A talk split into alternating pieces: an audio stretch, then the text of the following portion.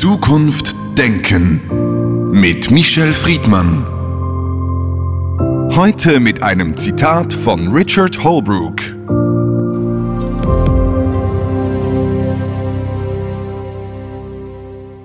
Diplomatie ist wie Jazz. Endlose Variationen über ein Thema. Michel Friedmann, Diplomatie wird gemeinhin als die Kunst des Verhandelns betrachtet. Was ist es heute eigentlich wirklich? Nichts. Nichts, das heißt, es ist irgendwie überall vorhanden, die Politik kommt ohne nicht aus, man sieht das ja immer wieder, aber es ist nicht so greifbar. Heißt das nichts? Wir können das aus zwei Perspektiven diskutieren. Wir können jetzt wirklich den ganzen Podcast schweigen. Oder wir können ununterbrochen reden. Beides ist Diplomatie. Am Ende des Tages weiß keiner der handelnden Parteien, worum es eigentlich gegangen ist. Letztendlich geht es darum, dass Parteien miteinander wenigstens noch an einem Tisch sind. Wir reden jetzt von politischer Diplomatie anstatt auf einem Schlachtfeld. Das ist ein Ergebnis an sich. Das kann man gar nicht äh, ironisch oder zynisch runterreden. Aber wenn man sich konkrete ähm, Probleme anschaut, dann merkt man auch, dass wenn die Diplomatie versucht, die Interessen, um es jetzt mal inhaltlich zu formulieren, der unterschiedlichen Parteien auf einen Nenner zu bringen, und zwar so, dass die jedenfalls, wenn wir jetzt über politische Diplomatie reden, nicht in Kriegen und Aggressionen übereinander herfallen, sie letztendlich keine Chance hat, wenn eine dieser Parteien einen anderen Plan. Und wir erkennen das ja auch an der Ukraine-Krise. Die Diplomatie ist auf Hochtouren. Es gibt eine Reisetätigkeit nach Moskau, äh, die sich Putin nur ins Fäustchen lachen lässt. Noch nie war dieser Mann äh, in den letzten Jahren weltweit wieder so hofiert. Die Diplomatie erklärt uns, dass dieses die einzige Möglichkeit ist, den Krieg zu verhindern. Aber letztendlich wissen wir alle, wenn Putin Krieg machen will, macht er Krieg und Diplomatie findet ihre Grenzen immer dort, wo das Militär das Sagen haben soll. Das ist jedenfalls auf zwischenstaatlicher, aggressiver Diplomatie der Fall. In allen anderen Fragen, wenn wir das mal eine, eine Nummer runterdimmen wollen, ist Diplomatie nichts anderes als das Synonym des Kompromisses.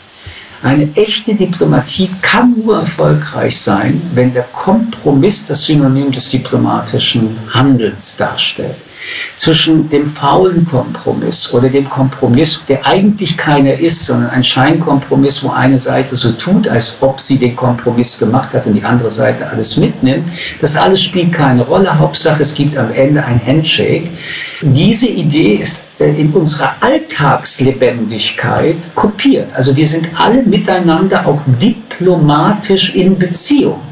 Die Eskalation auch zwischen uns beiden gilt es zu vermeiden. Natur bedeutet Überleben und Aggression ist die größte Gefahr, die es gibt. Also selbst wenn wir beide jetzt einen Konflikt hätten, würden wir in der Sozialisation des Überlebens der Modernen versuchen zu deeskalieren. Ich kann nicht bekommen, was ich will. Ich bin stinksauer, dass ich es nicht bekommen habe. Ich werde es diplomatisch formulieren. Ich werde nach einem Kompromiss suchen. Das kann übrigens allein schon die Gesichtswahrung sein, die sie mir dann schenken, obwohl sie alles nehmen, was sie wollen. Das heißt, Diplomatie ist eine Alltagserfahrung, die mit unserem sozialpsychologischen Leben zu tun hat. Es ist also sozusagen wie der erste Schritt zur Deeskalation und vielleicht wirklich immer mit dem Ziel, Kriege zu verhindern, Eskalation zu verhindern. In dem Sinn ist sie eine urmenschliche Alternative zu der Macht des Stärkeren. Sie ist die Antwort auf das Naturprinzip, dass es die Macht des Stärkeren gibt. Aber wenn man die Geschichte nimmt, dann bleibt es dabei, dass der Stärkere unilateral entscheidet, ob er diese Stärke, also Aggression, Krieg, Gewalt anwendet oder nicht. Er, der Starke, sie, die Starke, entscheiden letztendlich über die Kosten-Nutzungsrelation. So, die Diplomatie wird jetzt dem Staaten deutlich machen, der Preis, den du für deinen Krieg, deine Aggression bezahlst, der ist zu hoch. Stichwort Sanktionen oder wir haben auch eine starke Armee. Aber das Handeln, das Heft des Handeln hat der Stärkere in der Natur und auch in der politischen Natur, in der wir unterwegs sind. Alle Versuche, zum Beispiel durch Ökonomisierung der Gesellschaften untereinander, die Kosten des Krieges so teuer zu gestalten, das waren ja einige der Doktrinen von John F. Kennedy, von Samuel Pizarro, diesem unglaublich wunderbaren, klugen Mann, der damals amerikanische Präsidenten beraten hat und der gesagt hat, wir müssen Handel mit der Sowjetunion machen, weil wenn die Sowjetunion Krieg mit Amerika macht, dann ist es auch ein ökonomischer GAU. All diese Versuche scheitern aber letztendlich an der Egomanie des Menschen und deswegen kommen die Diplomatie äh, Bestrebungen irgendwann auch an ihre Grenzen. Und eins muss man immer sehen, irgendwann kann gerade unter Staaten Diplomatie zu Appeasement führen. Und Diplomatie kann einen Schein erwecken, der hochgefährlich ist, weil Menschen sind scheinbar dann beruhigt. Solange die Diplomaten miteinander reden, ist es ganz gut und in der Zwischenzeit sind ihre Interessen schon längst verkauft. Der polnische Pädagoge Janusz Korczak hat gesagt, die Diplomatie schützt ebenso wirksam vor Kriegen wie Gebete. Stellen wir uns mal vor, es gäbe keine Diplomatie. Wie würde die Welt heute aussehen? Schlechter. Also in dem Punkt würde ich ihm widersprechen und einigen Menschen helfen übrigens Gebete. Trotzdem würde ich mich darauf nie verlassen. Und dasselbe ist mit der Diplomatie. Es hilft, aber man kann sich darauf nicht verlassen. Es geht um Machtinteressen, es geht um Kräftespiele und die Kraft oder die Gewalt der einen Seite kommt am ehesten zur Ruhe, wenn sie die Gewalt der anderen Seite spürt. So gesehen ist auch die Äquivalenz, die wir zwischen NATO und der Sowjetunion damals, aber heute auch mit Russland jetzt wieder in Europa erleben, eine ganz wichtige Erfahrung. Diplomatie ohne militärischen Background ist machtlos und zahnlos. Das Problem der Ukraine ist, dass sie kein Mitglied der NATO ist und deswegen wissen die Russen, dass sie letztendlich militärisch eingreifen. Sie werden militärisch jedenfalls nicht konterkariert werden. Wäre aber ein Land ein Land der NATO, dann würden sich natürlich Aggressoren, auch Russland, sehr überlegen, wer wird das militärische Gegenüber sein. Und in dieser Äquivalenz, darauf würde ich mich immer verlassen, wenn ich Diplomat sein müsste und diplomatisch dann verhandeln müsste, dass es so ein Backup gibt dort wo es kein Backup gibt, ist man ein zahnloser Tiger. Also noch einmal, ich glaube, dass Gespräche unverzichtbar sind. Ich glaube, dass Gespräche viel erreichen. Ich glaube, dass Gespräche deutlich machen können, wohin die Reise geht. Aber nehmen Sie sich die Gespräche mit dem Iran vor, nehmen Sie sich Gespräche vor, die mit autokratischen Interessen gekoppelt sind, dann erlebt man, dass die zivilisatorischen Argumente oft nicht zum Ziel führen es gibt ja diesen, diesen furchtbaren Satz, ähm, der auch von einem, im Rahmen eines solchen Konfliktes einmal äh, geführt wurde. Ihr redet über Menschen und wir reden über unsere Ideologie. Und demokratische Staaten verhandeln meist, um Menschenleben zu retten. Autokratische Staaten legen auf die Anzahl der geopferten Menschen leider keine Rolle. Auch hier merkt man, in der Diplomatie können ganz unterschiedliche Tonspuren über Monate zu hunderten Stunden ausgetauscht worden sein, aber gesprochen hat keiner wirklich mit dem anderen. Sie haben es gerade angetönt, in der Diplomatie wird dieses asymmetrische Verhältnis von Diktaturen, Autokraten, Despoten, Demokratien nochmals evident und zugleich könnte man sagen, die Diplomatie ist schon auf einer Ebene wichtig, nämlich auf der Ebene der Begegnung zwischen Menschen.